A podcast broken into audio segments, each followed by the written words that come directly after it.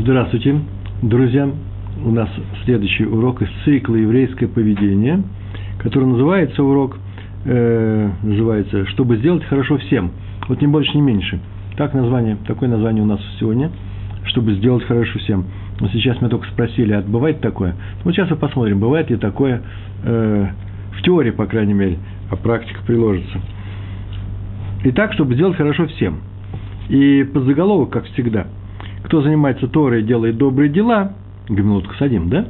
Тот делает добро всему еврейскому народу. Это обещание и э, закон Торы, правила Торы. В книге Дворим, уже под ее конец, в ее конце, 32 глава, посмотрите, 29 стих, там идет Шира, песня. Э, и если бы, бы, если бы вы были разумными, так переводится этот текст, то рассудили бы и поняли – нет, не, не вы, а если бы люди, если бы этот народ был разумным, если бы люди были разумными, то они бы рассудили и поняли, что с ними станет, что с ними будет.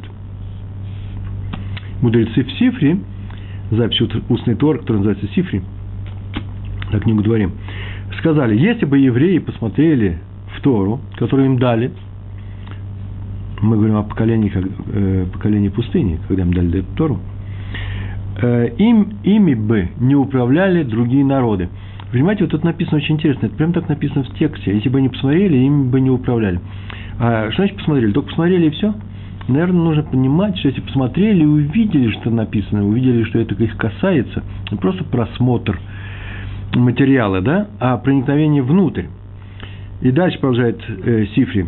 Что я вам сказал? Так сказал Всевышний, примите на себя признание власти небес. Это по-русски это называется возьмите на себя э, гнет небес, да, то есть э, только Всевышнего признаете властителем, только его. Но его нужно признать властителем. И дальше второе действие. Склоняйте друг друга к трепету, то есть влияйте друг на друга таким образом, чтобы у человека появлялся рад шамаем называется, э, страх совершить э, грех, провинность и так далее, нарушить Тору и делайте добрые дела людям. Вот так написано в, э, сказали мудрецы. И запись в книге, которая называется Сифри. А ниже, дальше текст продолжается. Ниже сказано, ниже это в книге Дворим. Мы сейчас говорили про 32 главу 29 стих, а сейчас 47 стих. А тут же после уже после песни Шира. Там так написано. Это не пустое для вас. Это ваша жизнь. При помощи этого вы будете долго жить в стране – в которую вы переходите через, через Иордан. Так сказал Моше еврейскому народу перед своей смертью, перед тем, как они входили в Эрос Кнан. А теперь она будет называться Эрос, Эрос э, Исроэль, святая земля, Эрос Акойдыш. Э, это не пустое для вас. Тора для вас не просто учение, изучение, стихи, текст. Это ваша жизнь. Здесь имеется в виду Тора. Это комментарий, который делают на на сифре, а при помощи этого вы будете долго жить в стране, это сказано, вот при помощи этого, чего этого Торы, здесь идет указание, прямое указание на Гмилут Хасадим, на благие дела. И тогда вы будете долго жить в этой стране. Вот на это предложение написал Раши, и он объяснил, не зря вы занимаетесь Торой, ибо многое от нее зависит. И пояснил, ибо она ваша жизнь. В Иерусалимском Талмуде еще более – поясняется эта мысль, трактат П, глава П, прямо в самом начале трактат П, когда она, Тора, когда она ваша жизнь, когда Тора становится вашей жизнью. И ответ, когда вы занимаетесь ею, учите ее и исполняйте, она станет вашей жизнью. Смотрите, это очень интересная вообще философская проблема. То есть все зависит вообще от вас. Вы можете сделать себе другую жизнь. Вы можете, могли бы, если бы не взяли Тору, э, жить всем по другим правилам не заниматься Торой, и у вас было бы жизнь, было бы что-то другое. А теперь вы взяли Тору, и теперь она для вас жизнь. Когда она, когда она для вас жизнь, не как какой-то э, сгула, да, не как какая-то вещь, которая наличествуя у меня, помогает мне жить, но амулет какой-нибудь. Нет, нет. Э, это прямое действие. Вы изучаете Тору, живете, и это ваша жизнь и будет. А ничего другого, после как вы взяли Тору, уже у вас э, жизни не будет. Мидраш приводит пример басню. В Мидраше написано. Сын одного человека сказал, что он хочет состоятельного человека. я бы сказал, царя. Ну, расскажем в таком варианте. Сын одного человека сказал, что он хочет пойти посмотреть мир. Хочет изучать мир перед тем, как приступить к, э, к хозяйству, получить хозяйство от своего отца. Хозяйство, страну или хозяйство. Но он боится разбойников и хищных зверей.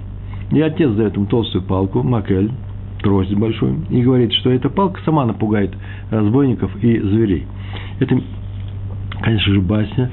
Э, это, как называется, по-русски пример, просто такой притча. Правильно, спасибо большое, притча мне подсказывает. Да, и здесь имеется в виду наша Тора. Они сказал Творец, так в написано, пока мои дети ею заняты, ими никто не будет править. И, как видим, согласно нашим мудрецам, наша защита и спасение в Торе ее изучение. По крайней мере, так следует из текста. А также в благих делах, как сказано в стихе 32 главе 20, 47 э, стих. Поэтому можем сделать такой вывод. Тот, кто занимается Торой, спасает всех евре... все, весь еврейский народ от его врагов. Тот, кто занимается благотворительностью, стоит на охране всего народа. Ну и добавим, добавим от себя уже, потому что так написано в 47 стихе, и добавим, продлевает наше присутствие на Святой Земле. Или приближает наше присутствие на Святой Земле. Первый рассказ, который у нас есть, э, от, ну, он был рассказан Равом Минахом Циберлином, про семью Берлин я писал однажды в своем блоге, блоге. Он рассказывает, что во времена детей Тагирана было такое дело в Иране, когда власти иранские, еще при падишахах, при шахах, извините, э, в общем, при ком-то, при правителях старых, очень давно, 50-е годы, э, был навет на евреев, и многих посадили, многих убили, казнили и так далее, вывозили э, детей оттуда. И Раф Словейчик – Брызкий ров, Брызкий ров попросил одного еврея своего окружения, чтобы он учредил некоторое такое учреждение. Э, он занимался частным бизнесом, был состоятельным человеком, и он попросил его, чтобы сделал воспитательное учреждение. Ну, Хейдер, Ешил и все остальное прочее, именно для спасшихся, вывезенных из Ирана детей. Он тот открыл. А через некоторое время он пришел и сказал, пожалуйста, что у него нет дохода теперь все время и все, и все его усилия э, забирает вот именно это новое учреждение. Э, старый занятие он оставил, старый бизнес, и он его кормил. Но это еще не беда.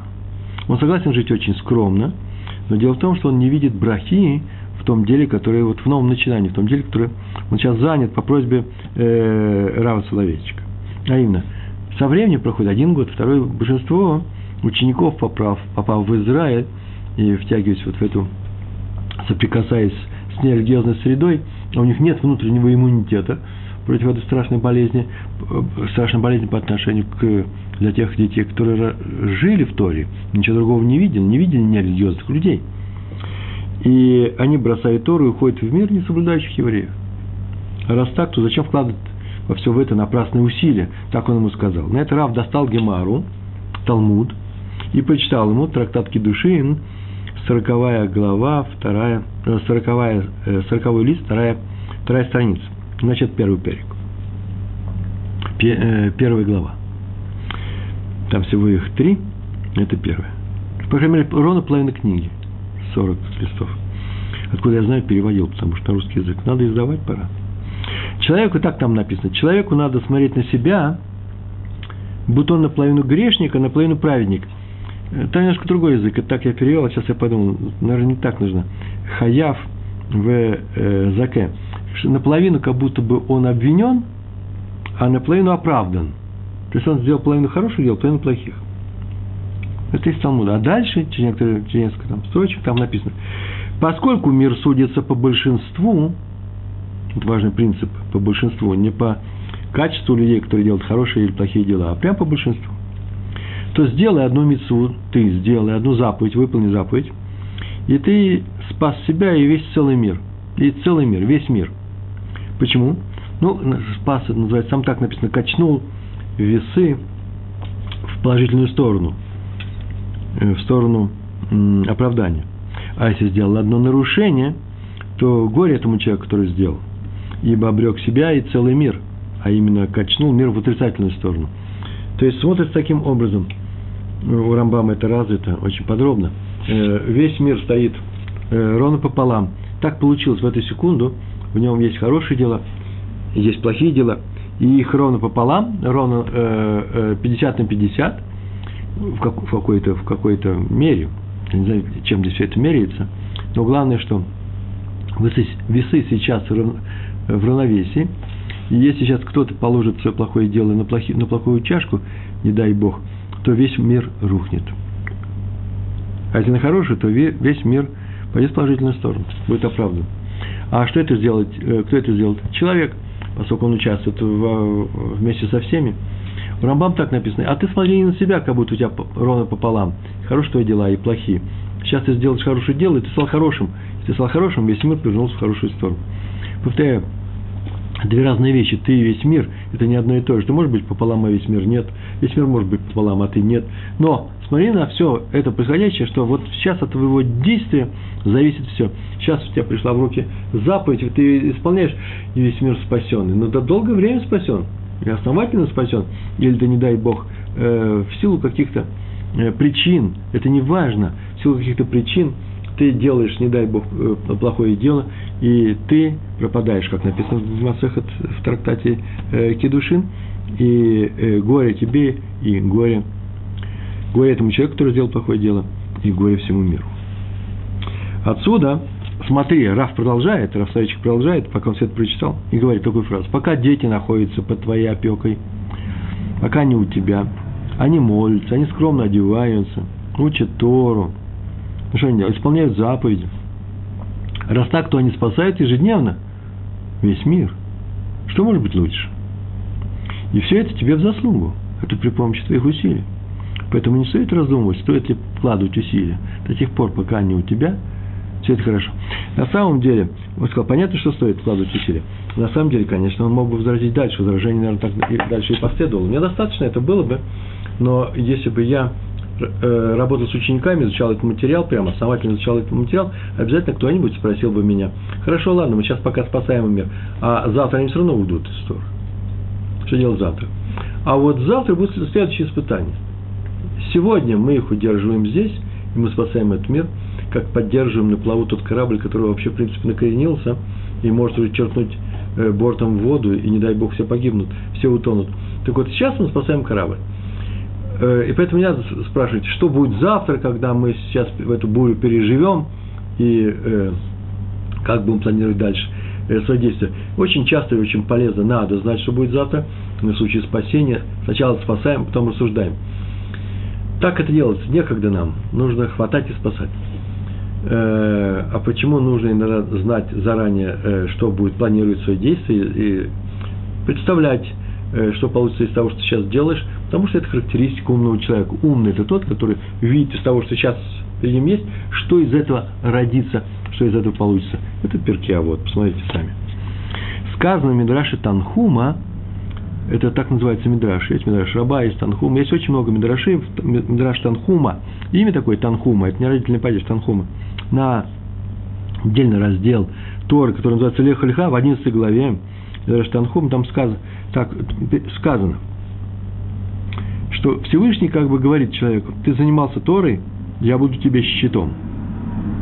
Как щит защищает от меча и стрел, он универсален, так и Тора защитит тебе от всех невзгод и несчастий. И не только тебе, но и твоим сыновьям. Если будешь учить Тору, если они будут учить Тору, как учил ее ты. Отсюда следует из этого Мидраша, что даже учеба одного человека помогает всему народу. Почему? Потому что вот маленький щит – при всем при этом есть. Теперь э, понятно, почему много теряем, если некоторый человек, а это написано даже в Танхум продолжение, если некий человек может успешно учить Тору и не учит ее, он может ее сделать, э, учить, и поэтому мы теряем защитника нашего народа. Впрочем, это позитивный взгляд.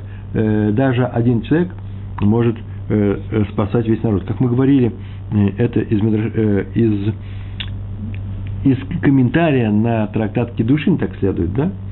Сделал одну заповедь, и ты спас весь мир и себя, э, сделал одно нарушение, и ты себя погубил, не дай Бог, и весь мир. Это позитивный взгляд. Один спасает всех. А вот взгляд пугающий. должен вам привести сейчас, потому что мы сейчас в реальной моей жизни, там, где сейчас я существую физически, а не в записи, те, кто смотрит наш урок в записи, у нас осталось вообще совсем несколько дней до, с Божьей помощью, до Рожа Ашоны, до Рожа Шана, до Нового года, а это дни суда. А поэтому можно и напугать Э, потому что сам, само понятие суда пугающее, для, для, для того, чтобы справиться, надо вообще-то испугаться. Это называется Ират Шамаем, трепер перед небесами. Так вот, Рав Исроэль Салантер со слов Хофицхайма, э, Хофицхайм привел его слова, сказал, что один отклонился от, от учебы, и это трагедия большая для всего народа. Почему? Как будто бы он разобрал, так Раб Исроэль, Рав, Рэби Исроэль Салантер – э, э, эту фразу сказал, он как будто бы разобрал очень маленький участок железнодорожного полотна. Взял рельсы и сказал, что в принципе он взял этот маленький кусок, все остальные пускай занимаются своими делами и строят эту дорогу дальше. Но теперь здесь не будет на никакого движения, все останавливается. Вы знаете, я как физик во всем за этим, за, всем, за всем за этим замечаю следующую картину. Танхома смотрит на всю систему, будто имеет место параллельное соединение – и поэтому и один может спасти весь народ. Да? Вы знаете, что такое параллельное соединение. Кто не знает, не важно. Может пропустить. Можете чеку попить. И даже один может спасти всех. Ну, это понятно, что все усилия на него, но все равно он это, он это сделает. Это как много канатов между кораблем и, э, и причалом. Они, может быть, они не самые толстые, не самые сильные, но есть канаты такие. И бывает, что один канат может удержать этот корабль во время прилива, когда э, корабль хочет уйти в море без экипажа. А вот Раф Сандер предлагает схему последовательного соединения, когда все эти канатики сложились вместе, и слабое звено, это будет слабым звеном э, всей этой сети. Один разрыв приводит к разрыву всего. Один не учится, и всем плохо. А э, по, по Медраш Танхом получается, один учится, всем хорошо. Я думаю, истина где-то посередине. И, э, и хорошо, и плохо. От, хорошо от учебы одного, и плохо от того, что он не учится – но все это вместе складывается в одну общую картину.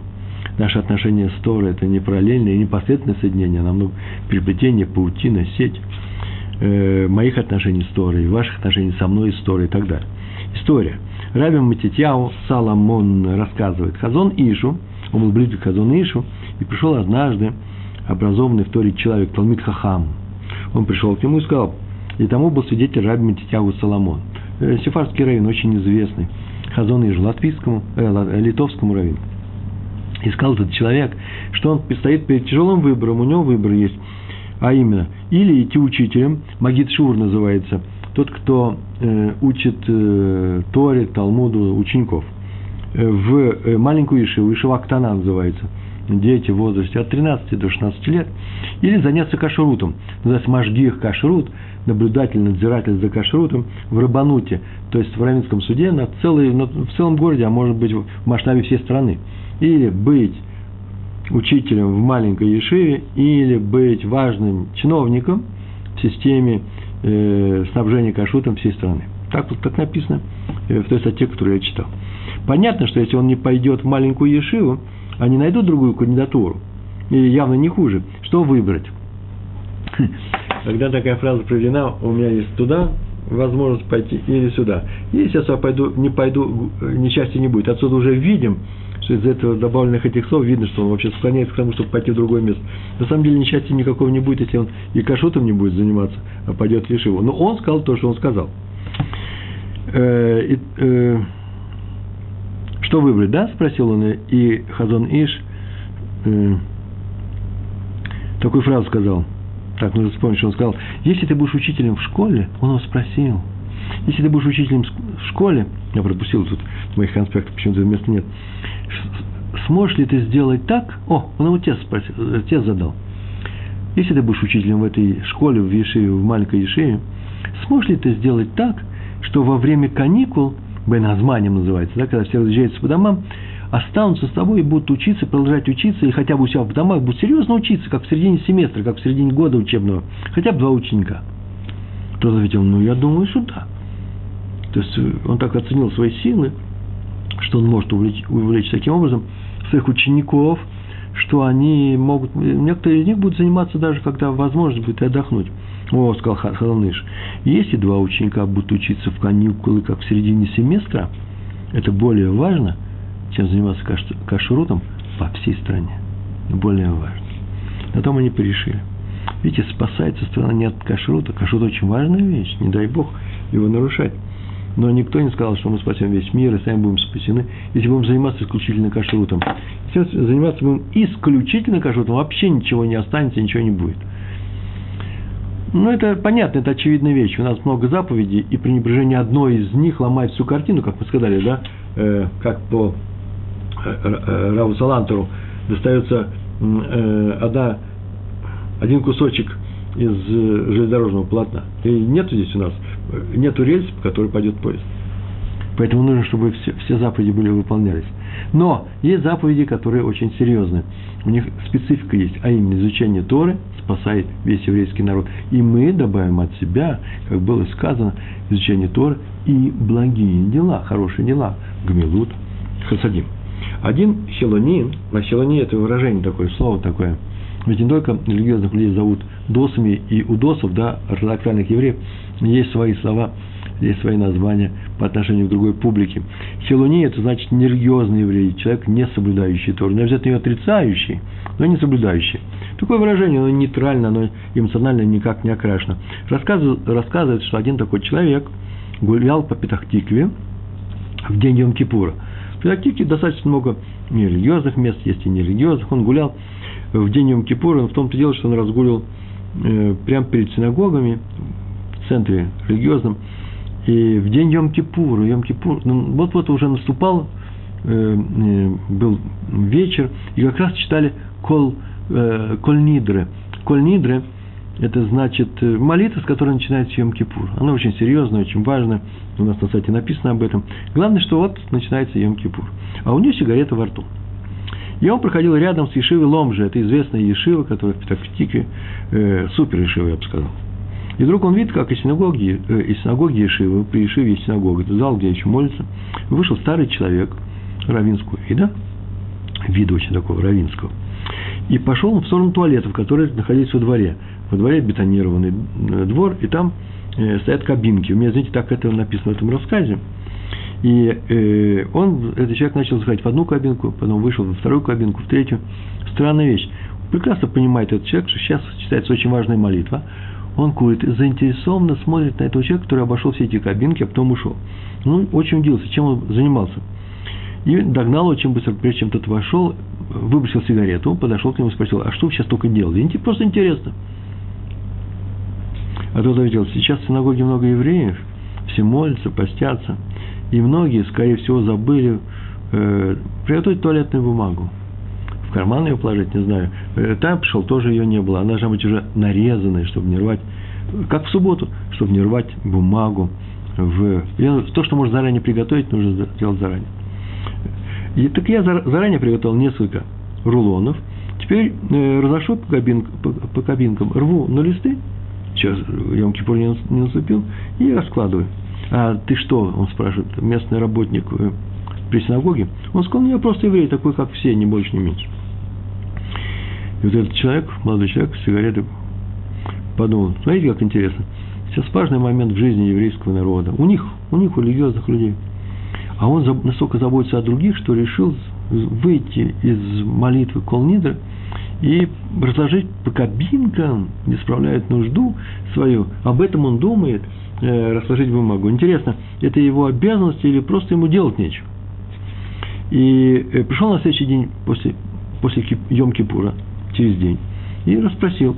Его описанию выяснилось, ему объяснили, что это вообще знаменитый Раф Ильягу Душницер, известный талмудист, великий учитель. Талмудист разносит бумагу по туалетам – во время чтения важной молитвы в Йом-Кипур, это настолько удивило нашего героя, что он решил поговорить с Раун. Еще раз он уже познакомился с ним. И после разговора он сам спросил, э, он такие разговоры приходить еще? Просто поговорить с ним. Он, наверное, еще не просто так поговорил, не просто туалетную бумагу он носил, наверное, еще мог что-то сказать. Известнейший учитель был. Не все умеют разговаривать с людьми, которые приходят снаружи. Это тоже большое искусство. Это люди, которые живут внутри э, э, евреев Торы. Э, людям, которые пришли и сами снаружи сделали балет шува, да, балет шува, сделали движение внутрь Торы, стали соблюдающими людьми, легче разговаривать с теми, которые остались там у них за спиной. Почему? Потому что мы там были. А это человек, который всегда был здесь. И это умение редкое. Да еще и со Сарели. Это не человек, не еврей из России, не еврей из э, Европы. Это местные люди. Они специфичные, израильтяне, которые против Торы специфичны. Так иначе он с ним поговорил. И э, согласился. И после их встречи он стал приходить каждый раз все чаще и чаще, а стал вообще, потом стал вообще ходить на его постоянные уроки, у него были постоянные уроки.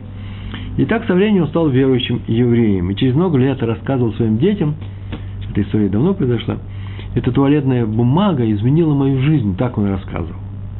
Ой, на всех, на каждого может быть повлиять какая-то совершенно мелкая деталь. На меня повлияла туалетная бумага. Можно сказать, так он сказал, что каждый раз, когда Раф отрывал лист на моих глазах, туалетной бумаги от рулона, он разрывал мое сердце, просто это был надрыв на моем сердце. Слава Творцу, так он закончил, так он закончил, что он дал мне такой чудесный случай, спас меня и мою семью для вечной жизни. Так это записано было в этой статье, немножко с пафосом таким конца. Я взял и перевел. Еще одна история про Рава Йосифа Шлома Канемана. Я напоминаю, наша тема сегодня, чтобы сделать хорошо всем – при помощи чего? При помощи изучения Торы, помощи изучения Торы, а также хороших добрых дел, гмилут хасадим.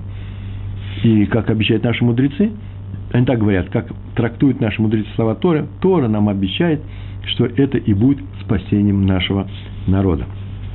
Во всех невзгодах, во всех бедах, во всех против, э, наших э, несчастьях и противостояниях э, с турками, европейскими союзами, Э, с окружением нашим. Да что бы вы ни сказали, всегда нужно сидеть, изучать Тору. Это лучшее, что мы можем предложить. Ну, а тот, кто считает, что вообще нужно обзавестись самолетами F-16, тоже хорошая мысль, нужно ее обсудить. Можно было, просто сейчас не время. F-16 намного лучше, чем, изучать, чем полные ешивы, набитые людьми, кто изучает Тору. Так вот, э, F-16 еще ни разу не выигрывали войны, а можно даже при хорошей армии, не дай бог, конечно, упустить и оставить все – Э, у нас никогда не было армии за последние полторы тысячи лет, даже больше. И мы остались тем народом, который живет здесь. А тот, кто мне однажды сказали, ну вот, не будь досов было бы лучше, то вот не будь досов, не было бы его. В первую очередь. Раф Йосиф Шломо Канеман, главный раввин Ешивы в городе э, Поневиш. Он рассказывал одну историю, это э, с его слов сейчас приведено, о главном раввине города Таврик, который в Литве – я не знаю, что это за город. Э, это я на иврите видал, огласовки там не было. Я так понял, что это Таврик. Эта история в свое время надела много шума, была известна. История непростая. Когда фронт во время Первой мировой войны приближался к Таврику, то есть катился по Литве, то русские ввели в городе комендантский час, запрещалось вечером выходить э, из домов, а в, ок, э, в окнах, чтобы было затемнение, чтобы не, не было света никакого наверное, боялись, что кто-нибудь азбукой можно будет передавать немцам э, какие-то данные о русской армии. Какой русской армии, какие данные она бежала в это время? Фронт, правда, стабилизировался и остановился перед городом Таврик. И вот был конвой, как называется, не конвой, а, э, ну да, э, конный конвой, которые, солдаты и офицеры, э, которые объезжали, э, еврейское местечко, это же было, и они заметили слабый мерцающий свет из окон, из окон Равина, из какого-то дома. И они в салаты ворвались внутрь, нашли Рава, который сидел и учил Тору, большой толстой книги, при свече мерцающей свечи. А на самом деле мерцала, давала отблики. Уж, наверное, точно азбука Морзе. Я уж не говорю о том, что вообще дом Тора смотрел во враг, и на другом берегу, на другом...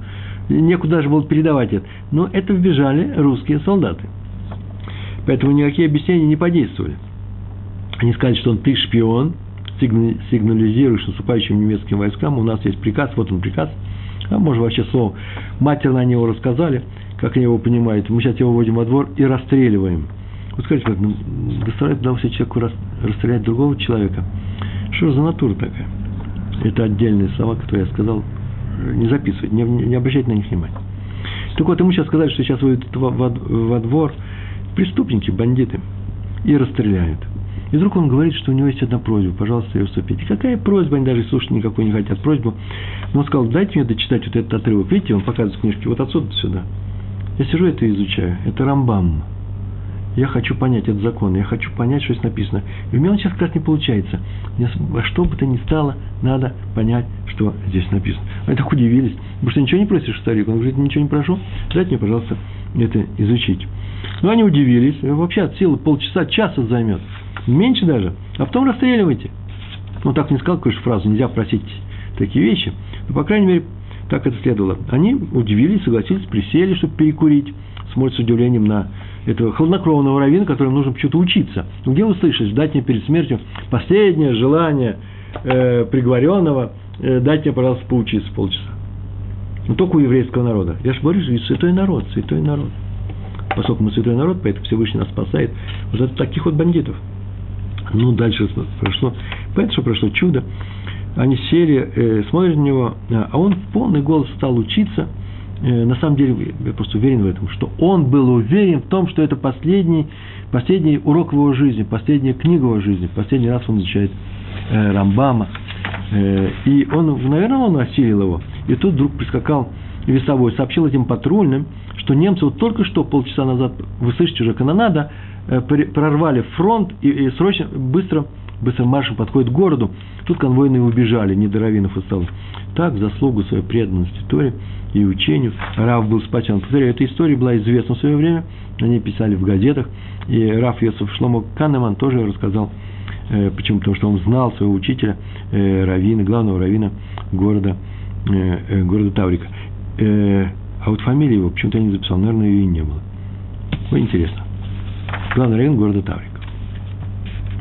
Еще одна история про араби Шауля Моша Зильбермана, главный Даян, главный судья – Авбейдин, как называется, э, руководитель Равинского суда польского города Вирушов. Вы знаете, понятия не имею, я не нашел этот город, потому что написано только согласными, э, по-еврейски написано. Но я думаю, что если польский город Вирушов, э, то можно так и произнести. Если был э, на Украине, мне бы сейчас поправили.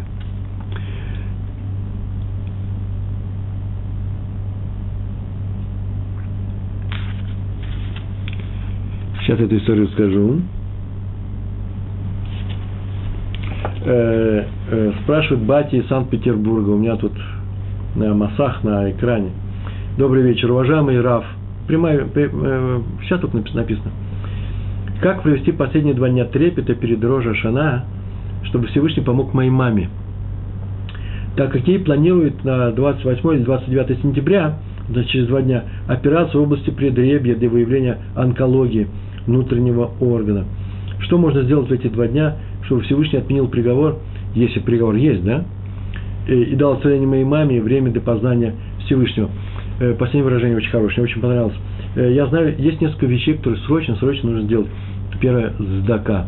Обязательно нужно дать, э, ну, посильно, не надо все раздать совсем, но сдака такая щедрая. И именно для того, чтобы, когда дается эта сдака, именно для того, чтобы мама вылечилась. Мы просим чудо у Всевышнего. И главная проникновенная молитва.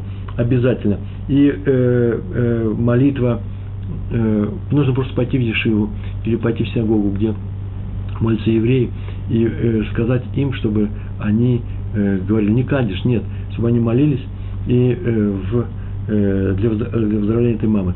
Больше того, сейчас я могу сделать простую вещь. Поскольку здесь, правда, не написано имя мамы, надо имя, э, потом бат, дочь такой-то, и э, имя бабушки тогда, да? Я понимаю, что все это евреи. И тогда мы свой урок могли бы, я мог объявить, могли бы провести. Напишите сейчас. И мы провели для, э, чтобы, для того, чтобы она вылечилась, и чтобы несчастье, чтобы она встала от болезни. И, как вы написали, отменил приговор дал исцеление моей маме время для познания Всевышнего, вернуться к Торе, как я понимаю да, э, рфашлема, чтобы мама, ваша мама была здоров, э, здоровой. Срочно сейчас, чтобы была здоровой. Напишите ее имя. Теперь главный даян польского города Верушев. В 1912 году он решил уехать в Эрцисроэль. И путь лежал, это польский город, через, по железной дороге на юг, через Одессу, а оттуда кораблем по морю э, до Хайфа. На одной станции меняли паровозы. э, раньше меняли паровозы, я не знаю, не меняли ни воду, ни уголь, а паровозы, состав. Это я еще застал, это я еще помню. В 50-60-е годы я ехал на Дальний Восток, паровозы меняли. Наверное, стираются колеса. На одной станции меняли паровоз, а он остался в последнем вагоне. Последний вагон был состава. Э, и погруженный в Талмуд, а состав ушел, почему-то его не присоединили к новому составу. И Рав, обрадованный, что ночью сидят они и э, сейчас я скажу это, я им получил, что э, он учится, и никто ему не мешает, еще больше погрузился в, уч, в учебу, насколько был радостный. Так. И так прошла вся ночь. А утром он обнаружил, что, что сидит в пустом вагоне, а на перроне нет ни состава, ни людей, вообще никого раннее утро. И к нему пришли и удивились, что он тут делает, и рабочие обходили. Он ответил, что учится, а где остальные? Выяснилось, что вообще-то он остался состава. А, а потом ему сказали, что телеграфом только что сообщили на, на, на, эту, на эту платформу, на эту станцию, что весь состав сошел с рельсов. И многие вагоны перевернулись, и есть погибшие. Это авария произошла в 1912 году в пределах Украины. И на него стали приходить прямо тут же, пока он там сидел, как на чудо. Вот Равин, который спасся тем, не тем, что опоздал на поезд, а тем, что поезд сам от него ушел. Такое выражение было. Ну, мы это знаем с вами, что спасло его изучение Торы. А сейчас я объявляю, что сегодняшний урок в, не в записи, а тот реальный урок, с которого сделана эта запись, идет для того, чтобы э, вылечить, э, чтобы Всевышний помог, совершил чудо э, еврейке Раисе Бат, Мирья, Бат Марьям, Мирьям, наверное, или Марьям, как угодно, и так, и так, написано Марьям, Раиса Бас Марим, чтобы она была, была жива, здорова, шлема. На радость дочери, которая за ней беспокоится, это очень хорошее дело. Вы сейчас делаете гамилут хасадим. Это то, что спасает еврейский народ. Спасибо. Спасибо Бати из Санкт-Петербурга. Да? Один еврей ехал утром рано в, Нью-Йорк, в Нью-Йоркской подземке. Подземка – это метро, так я понимаю. И он сошел на своей станции. Он ехал, он каждое утро, когда ехал в метро, метро там безопасно. Это, э, если исключить линии на некоторых, некоторых районах, э, это было утром, ранним утром, до 9 часов. И он каждый раз, когда садился в это, в это метро, доставал э, том Талмуда, и э, небольшой, не огромный, нормального габарита, и учил свой урок, который у него каждое утро было. И он проходил свой урок, после чего выходил на своей станции, поднимался наверх, там у него был офис, где он работал. А тут у него так получилось первый раз, что-то ему помешало, он никак не может понять, что тут написано. И он по несколько раз читал, никак ничего не получалось. И так он сам рассказал, и об этом было написано в еврейских газетах э, на английском языке в э, Америке, а потом переведено на иврите. Имя существует просто, я не разобрался без э, э, никуда, без никуда, без э, знаков, как все это читается эти имена. Да это не важно. Главное, что он решал вопрос, что мне сейчас выйти на поезд привел, привез он на его станцию, выйти и сесть на скамейку, там прекрасные места есть, сесть отдохнуть и дочитать, или же оставить. Все это, подняться в свой офис, а он был не обязан был приходить вовремя, мог опоздать несколько минут, он был, скорее всего, начальником какого-то отдела, и, а там в течение дня найдет время или вечером найдет время. Но все-таки вечером уже не та учеба, которая здесь утром, свежую голову, он сел и начал учиться. Это вообще картина-то обычная для тех времен, хм, тех времен, 10 лет назад – и в Нью-Йорке, сам видал, в парке сидят люди и учатся. Взял и начал учиться. И в это время раздался страшный грохот, и все решили, что какая-то атомная война идет. Метро, грохот. Что ж там может такое случиться, что все метро э, затряслось. Тоже была срочная эвакуация с этих станций, их отсюда увезли. В это время рухнули близнецы. В одном здании близнецы, в одном из них он должен был работать. Так, изучение Торы его спасло э, и так он остался, и так он остался в живых. А вот, между прочим, у меня свое личное замечание. С другой стороны, там ведь погибли все-таки тысячи людей, мы же знаем об этом. И среди них многие десятки тех, кто изучал ежедневно Талмуд.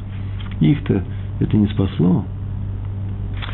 Поэтому здесь вопрос не такой непростой взять и сказать, ой, вот он изучает Талмуд, его все, его это спасает. Может, это его и не спасти. Вернее, что мы понимаем по словам спасение, продолжение жизни, как правило, мы понимаем по слову спасение продолжение жизни. То, что когда мы говорим о целом народе, нас спасает Всевышний, там дает возможность соблюдать Тору, продолжать существовать как еврейский народ, это важно, да. Именно физическое продолжение жизни. Но каждый человек по отдельности, когда-то он умирает. И нужно бы выпросить такую смерть, чтобы это был Кидуш Ашем. Что такое Кидуш Ашем? Чтобы у него и вся ее жизнь была сделана как на одном дыхании э, в Асаву Всевышнего. Люди, которые не соблюдают Тору, и которые не, не близки ко всему к этому, слышат эти слова и, может быть, содрогаются. Умереть в Асаву Всевышнего всегда тяжело звучит. Я согласен с вами. Ну, пускай человек выберет себе другую смерть. Согласен. Согласен с вами. Вещь не простая. Ведь никто же смерть никогда не выберет. Никто никогда смерть себе не выберет. А ведь на самом-то деле мы можем так прожить таким образом, поскольку существование наше продолжается после смерти, физической смерти, мы себя можем оглянуться и сказать, смотрите, и жизнь была достойна, хороша, доблестная, я бы даже сказал, и смерть была, ну, на высоком взлете, не на опускании, не на загнивании, э, не на страданиях. Э, поэтому не каждый раз, когда человек э, не спасается при помощи соблюдения заповеди, это означает, что Всевышнего бросил и кинул. Нет, нет, ни в коем случае. Просто каждый случай индивидуален. Так, два слова мы сказали про э, Кидуша Ашем. Кидуша Ашем – это э, поднятие, освящение имени Всевышнего именно при помощи э, своей жизни, своей смерти. А теперь несколько еще маленькая теория.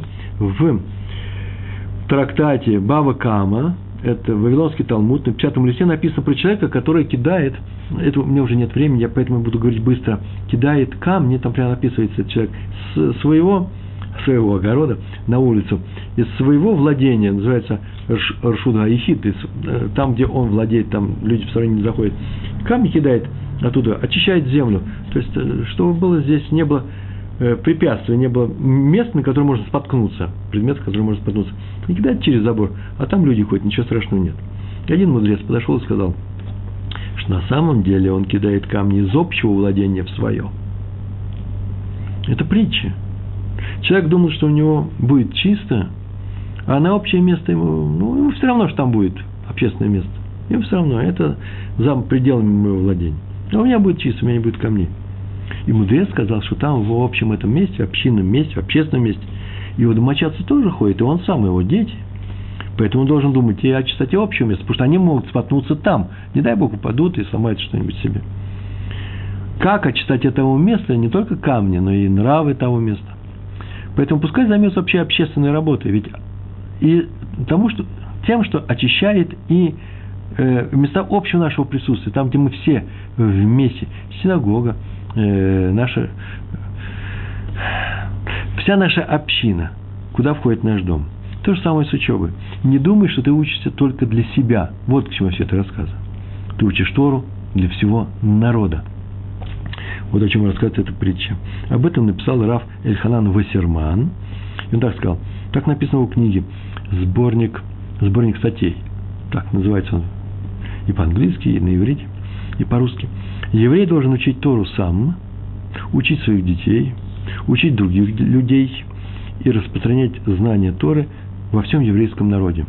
Ничего особенного, а обычная фраза. А потом вдруг приписал, только так мы можем одолеть Амалека – он написал одну, несколько статей на эту тему, что мы и, и сейчас продолжаем бороться с Амалеком, который на нас напал. Он не исчез. Больше того, он даже отчасти проник в наш народ. Семя Амалека внутри еврейского народа. Не все э, согласны с этим мнением Рава Ильханана Вассермана, но его вот эти вот статьи сделали, э, произвели большое впечатление во всем еврейском народе. И не только религиозном.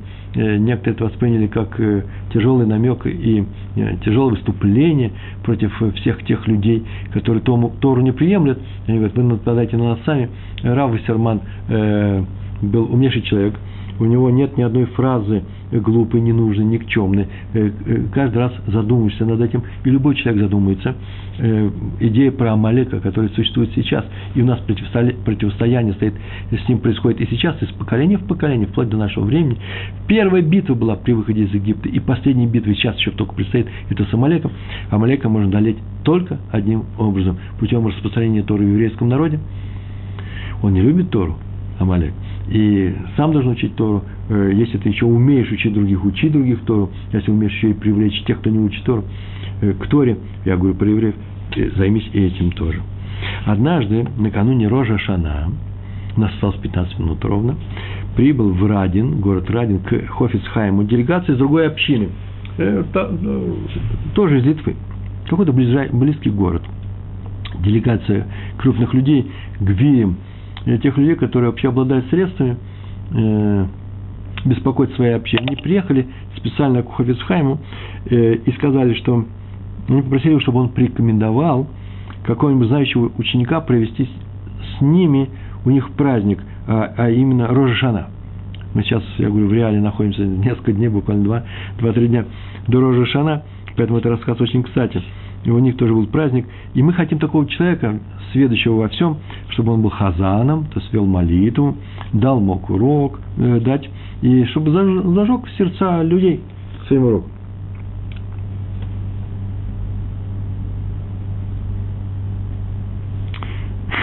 Нас благодарят за то, что мы сделали.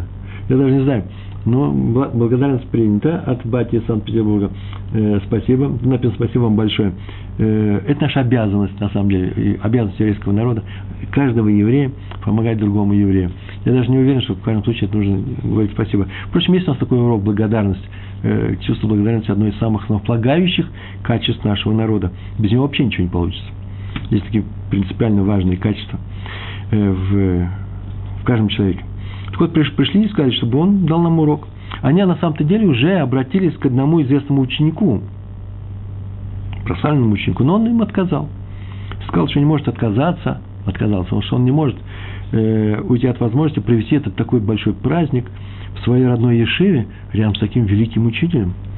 И тут же Хойфсхайм вызвал этого ученика к себе, тут же, и спросил, почему он э, решил не сделать людям добро. Почему отказался делать людям добро? Ну, ты все рассказал, что вот я не могу вас оставить. И сказал ему Хависхайм такие слова. Я перевел прям слово в слово из того текста, который я был передо мной сегодня утром. Надо знать, что человек рождается не только для самого себя. Он создан и для того, чтобы помочь другим. Надо помогать людям. Это одна из целей твоего появления на свет. Это то, что сейчас произошло, да? Заболевшим человеком нужно молиться за его выздоровление. И тогда э, есть надежда на то, что э, Всевышний поможет и ему, и этому человеку, и его дочери, и его семье, и евреям города Санкт-Петербург в данном случае, и всем нам. Потому что мы все вместе занимаемся одним делом. Мы осуществляем Тору на земле. Мы в центре. Мы не сбоку, мы не в конце. Мы не в конце длины череды от Авраама, Сары, Исаака, Якова, а в конце мы. Нет, мы прямо в центре. Вокруг нас весь остальной мир, и Авраам, и с Исхаком, и, и, и Яковом, и стоят и смотрят на нас, как мы выполняем эту Тору. Будем стараться ее выполнять. Э, тут было сказано, да, надо помогать людям. За того человека создан, сказал Хофицхайм, для того, чтобы помочь другим. Между прочим, мы уже говорили на эту тему, про Жава Соловейчика, Брискирова, который, не Брискирова, э, Рава Соловейчика, который написал книгу э, э, Бес Леви, Бес Галеви. И э, он ответил на вопрос сына. Вопрос был сын такой. В книге Басеви приведено в самом вступлении, написано его сыном, вступление. Илель Азак, Илель Азакен, старый Илель, да, Дилель по-русски, да, сказал, что не надо делать. Вы помните этот текст, да? Не надо делать то, что не хочешь, чтобы делали тебе. Он сказал, что негатив. Он сказал, не надо делать. Он сказал о том, чего не надо делать. А что нужно делать? Спросил сын отца. Отец ответил, надо помогать людям. Поэтому о задаче человека несколько слов нужно сказать. Надо работать над собой на самом деле. Моя задача – что-то делать самим собой. Поднять свой уровень духовности. Если кому не нравится такая, такая терминология, я могу сказать, поднять свой потенциал. И это всегда будет, всегда это поднять будет происходить на фоне отнош... моего отношения к другим людям. Творец как бы сказал Адаму, первому человеку, что он сделает его своим компаньоном по созданию этого мира – а Адам сказал Творцу, «Ну, какие мы компаньоны? Ты меня любишь, а моя любовь к тебе, ты меня любишь бескорыстно. Я поэтому и создал. А моя любовь к тебе не соответствует твоей любви. Она пониже. Ибо ты мой создатель. Дай мне, кого я могу любить так же, бескорыстно. И тут же Ашем сделал людей. То есть Хаву, детей дал, все человечество. Для того, чтобы люди могли любить своих ближних бескорыстно, как Всевышний любит людей с тех пор, с тех пор я не знаю, тяжелый материал нет, послушайте, прям две фразы скажу, у нас осталось 10 минут. С тех пор у человека единственная арена для строительства всего этого большого мира – это он сам. Но направление его работы, ее вектор – это другие люди. А именно, для, созда- для человека создание мира – это создание самого себя. Но исключительно при помощи других людей. Любить людей – это и есть его задача. Помогать им – это средство, не, больше, не меньше, как средство для самостановления, самореализации, реализации самого себя. То есть, именно из-за того, что я делаю с людьми, в результате получаюсь именно я. И нет других вещей. Можно выучить иностранные языки, стать полиглотом, стать, я не знаю, там, физиком великим, музыкантом, кем угодно, Моцартом. Твое отношение к людям и будет твоей главной характеристикой. Мы живем в мире людей, не в мире профессий. Все остальное просто хорошо, это, это нормально, это проноса очень часто, это хобби, хобби по-русски и так далее. Но так или иначе, только наше отношение к людям является доминантой той оценки, которая будет дана мне на суде. Суд через два дня. Рожешана. А потом еще последний суд. Страшный суд. Йом-Кипур. Итак, пример нужно привести, как помогать другим людям. Раби Гершпалей, Машгих Ешива Хеврон. Машгих Ешив, Машгих – это духовный руководитель, не формальный директор, а тот, кто занимается духовными вещами, умел усмирять самых буйных Так написано было, буйных учеников Ешивы. Хотел посмотреть на этих буйных учеников, а может, я их уже и вижу на улице иногда, не знаю. И действовал он исключительно через любовь. Вот один пример. Собрала, э, собралась однажды дирекция этой Ешивы, э, Хеврон, выгнать одного ученика. Выгнать и изгнать. Ну, как выгнать? Предложить ему уйти, покинуть место. Ну, по крайней мере, чтобы не, не влиял плохо на остальных. И не написано почему. Тут, может быть, буйный был, может, плохо учился, не, неизвестно. И Раф Полей возмутился. Кто вас поставил быть судьями над людьми? Вы что, судьи? Вы ему испортите всю жизнь в еврейском мире. Ведь его, поскольку его только что выгнали, не возьмут ни в одну ешиву, никогда. Куда ему идти? На улицу? И тоже заявил, что с завтрашнего дня берет его все в Хеврут. Хеврут – это когда изучают э, Талмуд э, два человека, учитель и ученик, или два равноправных э, ученика. Так изучается в наших ешивах Талмуд. Кроме общего урока, э, куда ходим Э, слушаем общий урок есть, а потом делится на пары и изучаем. Задаем вопросы, бьемся над чем-то, э, над чем-то, над обнаружением, что здесь написано, и так далее. Если сложный вопрос, ходим к Равину, к своему учителю спрашиваем. Он взял его в Хеврут. Так произошло каждое утро, в течение месяца он занимался с ним по часу. А через месяц сказал, вот, теперь можно ему предложить поискать другое место. И все удивились.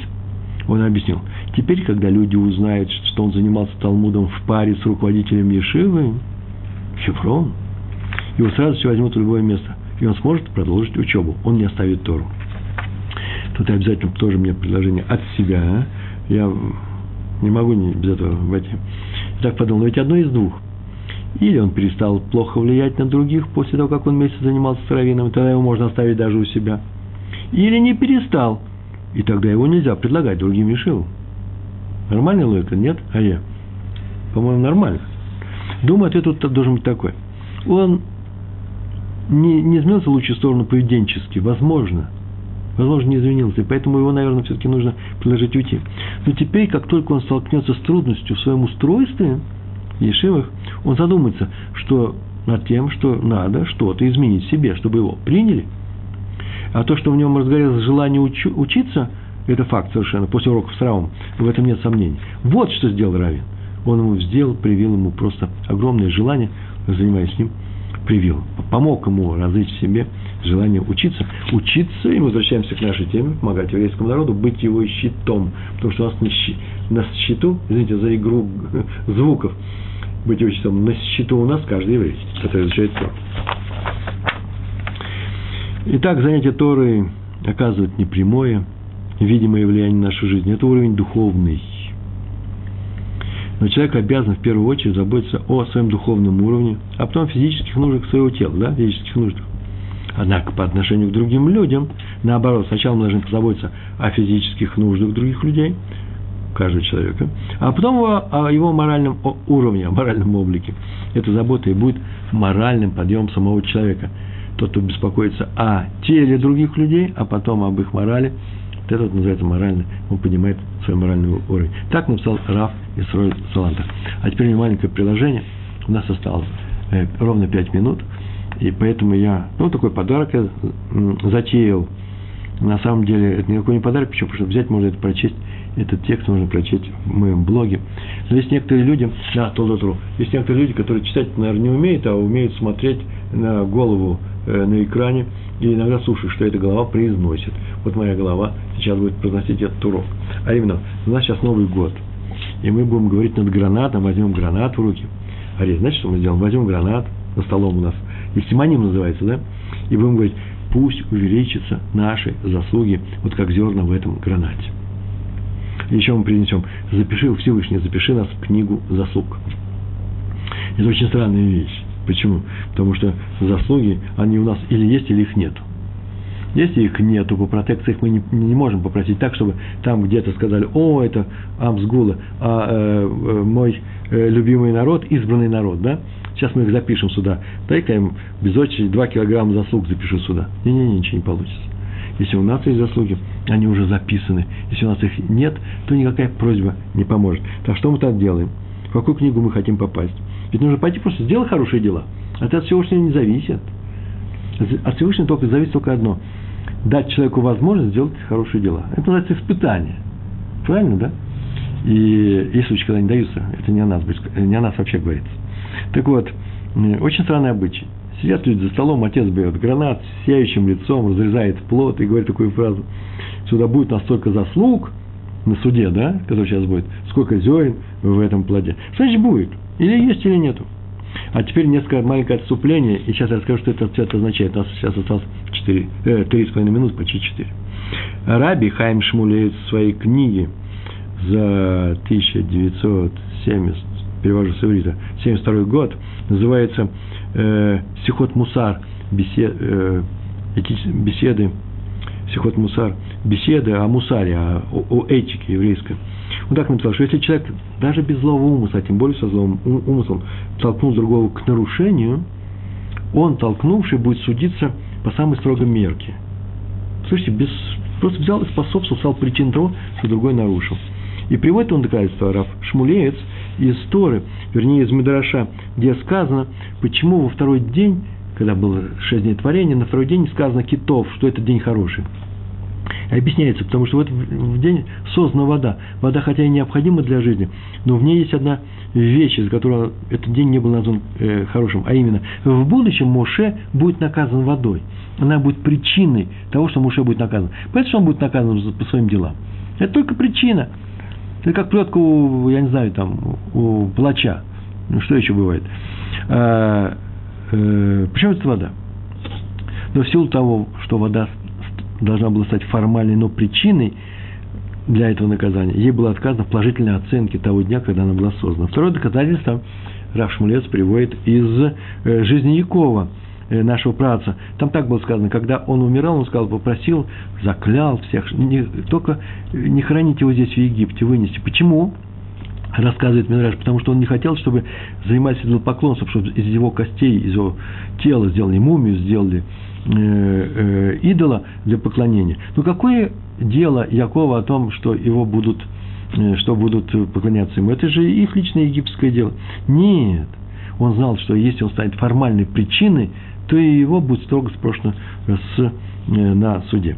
Поэтому нужно стараться не быть причиной. И так сказано в Гемаре. Любой, из-за кого наказывается другой человек, не попадет на небо. Любой, из-за кого наказывается другой человек – так вот теперь бомба, я об этом хочу сказать. Надо, любому из нас надо просить других людей, которые с нами поступили плохо, перед Новым годом обязательно. Не надо ждать никаких, изменений. Если мы его не простим, он из-за нас будет наказан. Почему? Потому что пока у нас отношения серьезные, я его плохо сделал, может быть, э, он мне плохо сделал, я ему плохо сделал, он меня не простил, и именно из-за того, что я его еще не простил, я буду наказан. Тем более надо его просить, когда он пришел к нам с извинением. А без извинения, как мы сейчас говорим. Так вот, а теперь Лашон Гора. Кто таком сказал Лашон Гора? Плохие слова. А мы знаем об этом, у Хофис Хайма прочитали. Что если один человек говорит о другом Лашон Гора, то его схует, его, э, его заслуги переходят к тому человеку. Они за, за ним записаны. Если, если он меня простил, то они возвращаются ко мне – а теперь я не знаю, против кого я говорил Лашонара. Я не знаю, поэтому прошу Всевышнего. Всевышний там, на небе, ангелы, надоумки этого человека простить всех, кто про них говорил лашон, кто про него говорил лашон ара. И он простит и меня, и тогда мои заслуги, которые перешли к нему, вернутся ко мне. Вот что я говорю, когда я разрезаю плод и говорю, да будет у нас увеличение наших заслуг, запишите меня в книгу заслуг. Это называется на самом деле серьезная вещь, а именно нужно уметь простить всех, кто нас обидел, и просить Всевышнего, слушай, я не знаю, кого я обидел, напомни ему обо мне, чтобы он меня э, простил тоже. Э, поэтому, если я давал свои уроки не очень хорошо, не очень удачно, я прошу вас извинения.